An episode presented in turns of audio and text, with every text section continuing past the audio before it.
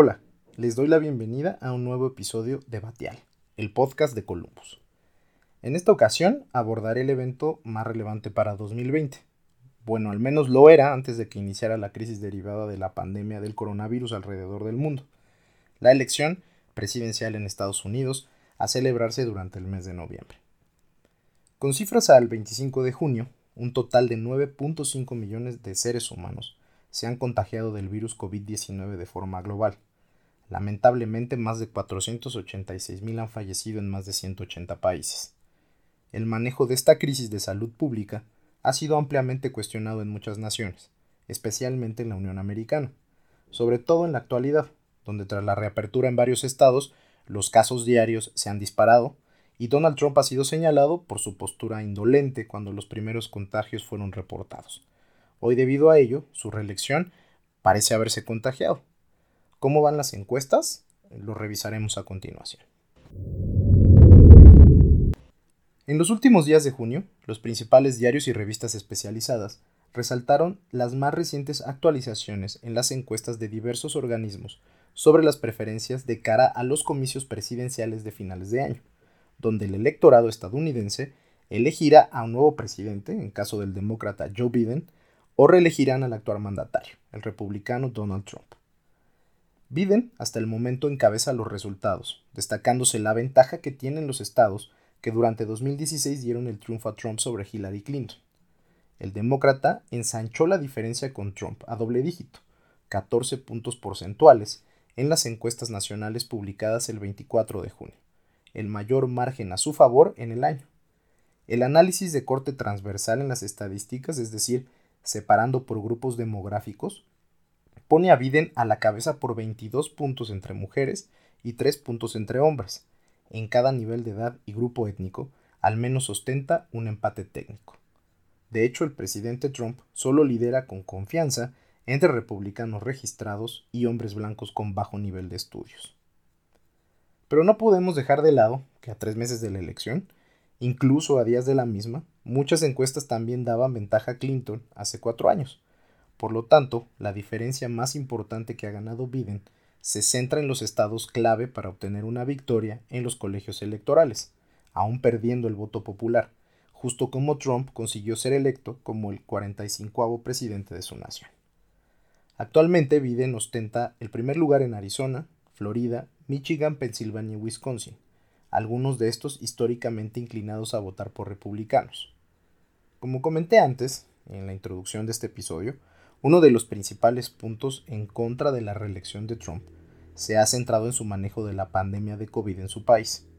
El presidente a finales de febrero dijo que la enfermedad simplemente desaparecería en los meses más calurosos, acusó al Partido Demócrata de crear fake news para empeorar la situación y presionó constantemente a China y la Organización Mundial de Salud respecto al origen de la enfermedad. Ya en fechas recientes, a los gobiernos de los estados para reabrir sus economías. Esto le ha llevado a tener una muy baja tasa de aprobación en este tema, con solo 38%, y por encima solamente del 29% en su también muy accidentado manejo de las protestas masivas por la violencia policial en contra de un ciudadano afroamericano en Minneapolis. Otro posible golpe a su campaña podría ser la publicación del libro de su ex asesor de seguridad nacional, John Bolton, donde, según filtraciones, se ventilarían situaciones relacionadas al proceso de impeachment y su relación con Ucrania y China.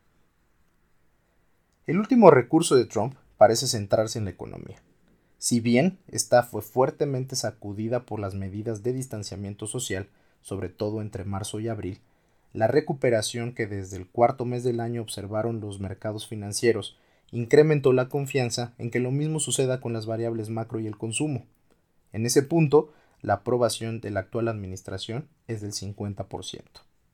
Como se sabe, para ganar la elección presidencial en nuestro vecino del norte es necesario obtener 270 de los 538 votos colegiados. Con las actuales encuestas y pronósticos, el triunfo de Biden sería relativamente sencillo. Para el New York Times, los resultados serían de 335 a 203 votos, y para el diario británico The Economist de 343 a 195, una ventaja aún mayor. Por lo tanto, aunque las preferencias en los estados de relevancia todavía pueden cambiar Entre los indecisos, por ejemplo, entre las minorías de afroamericanos, ninguno tiene más del 50% de aprobación en los estados relevantes por el voto colegiado.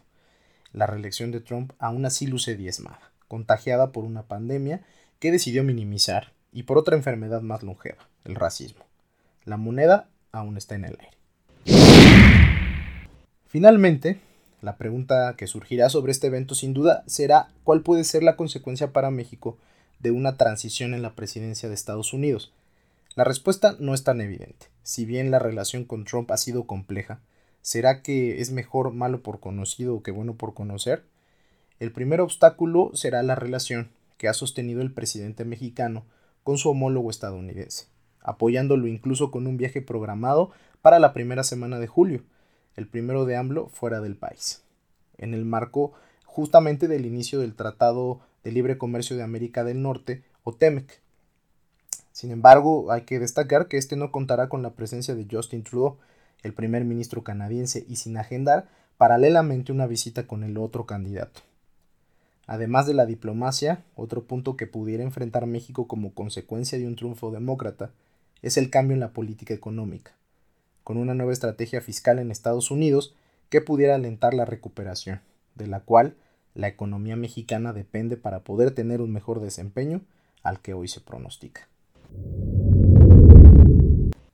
Con esto concluye el tercer capítulo de Batial. Muchas gracias por su atención y no olviden mantenerse enterados sobre nuestro contenido. Los invito a registrarse a nuestros boletines informativos vía correo electrónico o WhatsApp enviándonos un mail a contacto con el asunto alta. Me despido deseándoles que ustedes y sus familias se mantengan sanos. Hasta luego.